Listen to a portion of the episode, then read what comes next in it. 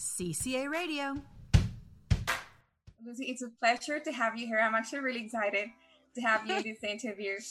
Um, hey. So let me let me introduce um, our guest first. So she's a producer, host, and video editor for NowThis uh, News in New York. Um, she is passionate about video journalism as a way to highlight critical stories about sustainability and the climate crisis.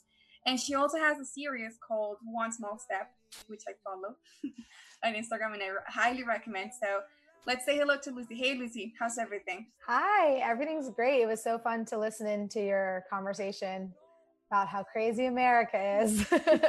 it's uh, gotten all the way to South America. the conversation now it's global. I'm yeah. sorry. We should talk about us less. We're annoying.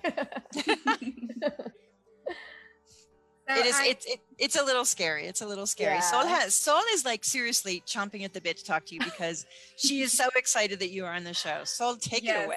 So yeah i just wanted to start um, asking you lucy what what inspired you to do what you do? You know like you do you have these incredible series uh, one small step you teach us how to you know transition her from you know regular lifestyle normal habits of consumption i would say and you teach us how to you know make small steps and yeah. create big impact. So tell us what what inspired you to do yes this? so i've been doing video journalism since i graduated from college and i did local news uh, at a local news station here in the states in uh, mississippi for two years and that was like eight eight years ago now.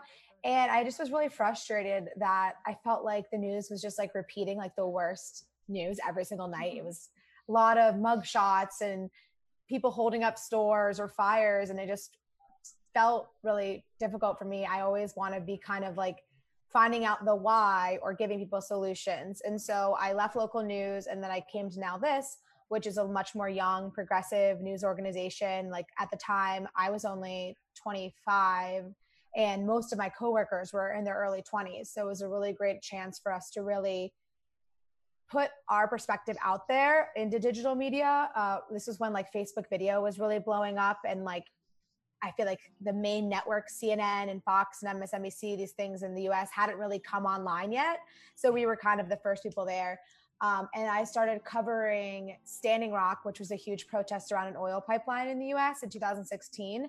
And I followed that for several months. When it culminated in uh, November of 2016, I had been covering it since May and we had been one of the first organizations to cover it. And all of a sudden it was like national news and like all these networks were talking about it.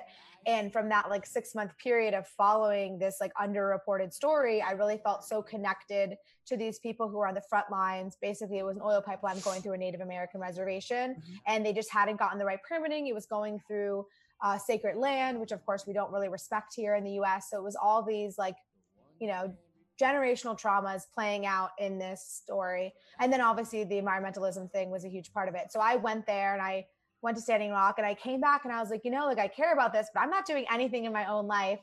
Like I don't even know if I'm recycling at this point. I was just kind of like throwing stuff away and not thinking about it. And so I decided to just sort of explore my own curiosity of like trying these different systems. So like if I'm recycling, where is the recycling going? If I'm composting, how does that work? And I kind of just did that and that turned into the series called one small step where we you know highlight organizations individuals businesses that are living more sustainably or trying to solve a sustainable problem. And then we always are trying to leave people with like a step that they can take even if at the end of the step is like vote which sometimes that is the mm-hmm. best thing that you can do. But i think it's just great for people to feel more connected to the problem. And even if what you're doing isn't going to solve climate change i think it helps people feel part of it and not like an outsider who's just like passive.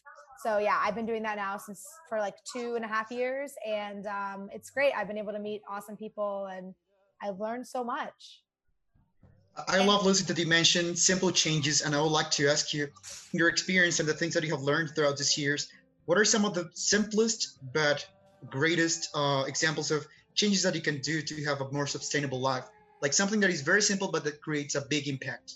You know, that's like such an it's such a good question because I think my answer is always shifting. Like I went through a big like like cutting out single use plastic where you can, I think is really important. Like I think we, a lot of us use it very mindlessly, but that's mm-hmm. like then again like when it's coming to like plastic to like store your food in your refrigerator if it prevents food waste then that's a situation where plastic might be good so like honestly like the deeper that i go it's it's harder for me to give like the perfect like solution i think everybody mm-hmm. wants that but that's just like not true but things that i i go toward are definitely composting if you have a composting uh, uh, program in your town if you can sign up for that or if you can start it yourself because sending food waste to landfill, it's waste carbon emissions from just like shipping it to landfill.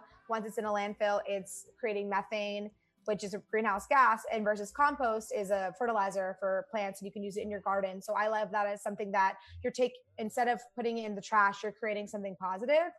Um, and then I also think just like being very mindful of anything that you use. I think so many people are mindless, so they're like mm. pulling the paper towels and I think as soon as you just kind of, and it sounds so silly, like it's paper towels, but as soon as you have the mindfulness of like less waste, I think that's where you're going to create your biggest change. Like, how many people just get solo cups? My mom will be like, having friends over, getting solo cups. And I'm uh-huh. like, mom, come on, let's like, we can, we've got a lot of glasses. I'll go get them for you and I'll wash them. And so it's just funny how we all have these bad habits. And I think, yeah, I think just being mindful is the best habit. It's not the perfect answer. I wish I could be like it's this, but it, there's so many. I, I think it is. It is great that you mentioned being mindful because mm-hmm. most of the things that we do that are detrimental uh, to our planet are because of the fact that we don't pay attention to the things that we do. So, right. so I really like that you mentioned mindfulness, and it's a very important term, such in, in, in these days that we're facing. So, I really yeah. appreciate that.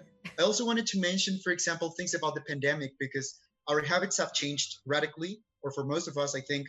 So I wanted to know, on a positive note, what do you think are the habits that have changed uh, towards positive things? Yeah. Uh, like in the people's habits right now that are like pro the environment or things that are positive for environment.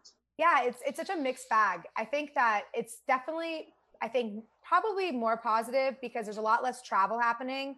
And I think that a lot of people, we were in this like go, go, go mindset where you're like, gotta travel across the country to like meet with my coworkers or gotta go somewhere for this quick weekend trip. And all of a sudden, all of us are realizing like, do I really need to go that? Can I just do a Zoom call? So I think that just like the amount of people on the streets, the commuting, the vacations are going to be going down, which has immediate impacts. The thing that is really hard as somebody who cares a lot about waste is like the masks are everywhere. There's now plastic sheeting everywhere. And I'm like, oh, all those years I didn't use a coffee cup and now I like have to. And I'm like, wow. And that's kind of makes me feel very, it makes me feel very futile. But I think we've had a noticed um, how much we depend on local systems, like whether it's our food or different like programs that help us, you know, process our waste or things like this. Like I'm so much more cognizant of the fact that like I need my community and the programs that my city provides for me to live a sustainable life. So like in New York, our composting program got suspended because of COVID and budget cuts. And I was like, oh, I'm so sustainable. And then I'm like, wait a minute. I'm not because I need that program so badly. And so I like, be, and I'm like, I could guess I could start composting on my own. It's a lot of work though. Like you have to maintain it. Like it smells, it's heavy. What do you do with the compost after? And so it made me have this appreciation. And I think a lot of other people have appreciation for just the networks that we all are part of and interconnected with and how much we need them. And so I hope that's a sticking point uh, going out of this that like really community programs um, are the things that help so much. And it can't just be like us against like individuals can do only so much. Mm-hmm. Yeah, and now that you talk about different projects and of course these businesses that you have had experience with, I wanted to ask you, Lucy, what are those projects that you say like, okay, this was just mind blowing or this yeah. was like a groundbreaking uh, project for you? That's that's a really good question. I really really like hydroponic farms. Uh, the ones that grow greenery in like really small spaces with water and like electric, uh, you know, uh, electricity and everything. Like I think that they're really smart because there's so much less space. So for something like growing like a green a, a lettuce, uh, they make a lot of sense. So in New York, there's this business called Gotham Greens, and they have these locations all over the city, like on the top of like a grocery store they'll have a farm and they'll literally harvest their their their lettuce and walk you know 20 feet down and put it on the shelves hmm. and i think that like it's interesting because some people will say oh we've got to do it the natural way like it should be outside it should be organic but realistically like cities are only getting bigger and traveling from and seasonal growing in new york city you can't grow lettuce year round But if you go to a hydroponic farm, you grow year round. And like, yes, you have energy inputs, but you are growing uh, the amount of lettuce on like one, you know, 100 foot by 100 foot square foot space is 10 times more productive than an outside farm.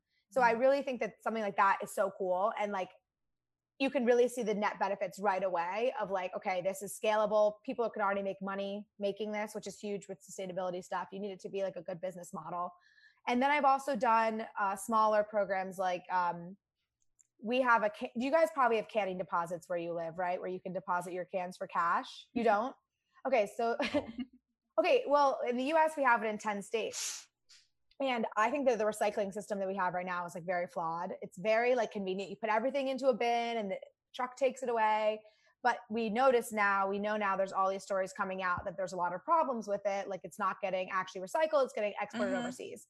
Correct. So canning programs are really amazing because they actually support the most vulnerable population of people uh, in, in the in New York City. They're like elderly people, immigrants, English might not be their first language, but you don't need to know a lot to be able to go out to a garbage can and pick out the cans and put them in a bag and then deposit them. So I just did this uh, I did a video on this site called Sure We Can that has all these canners that come and it's literally their livelihood. Like they might go into the recycling cans too and like pull some out, but there's just not that many of them to like compete with recycling.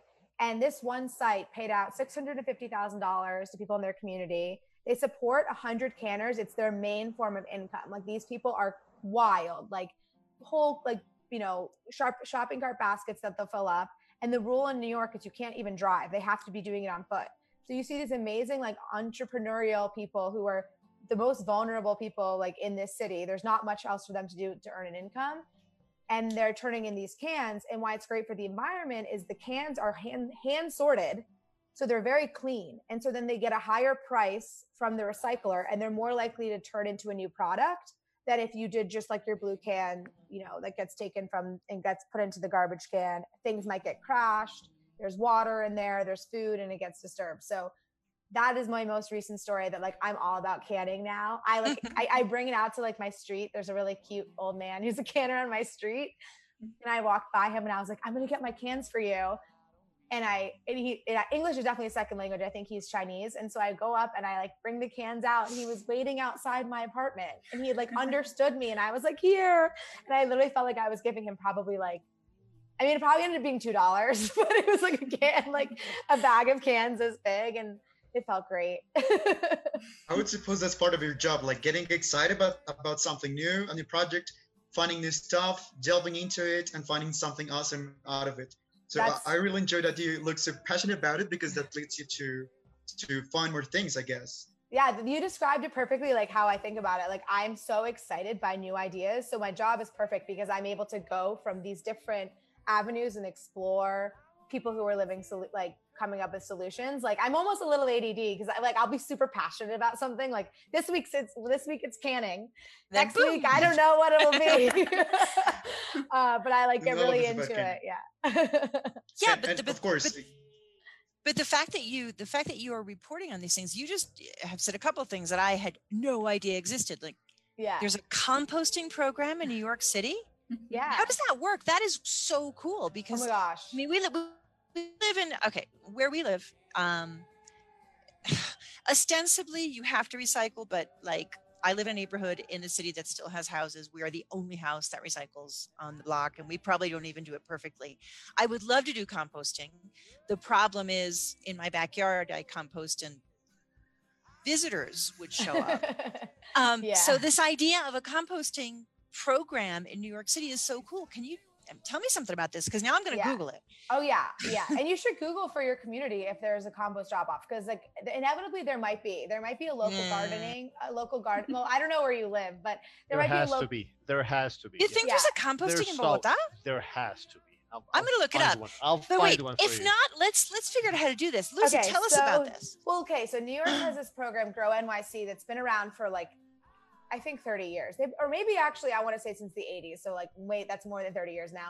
They're amazing. And I have to say, like, I come in and I'm like, yay, this is so exciting. Film for a day. This is like 30 years of advocacy of these people who like this is their life.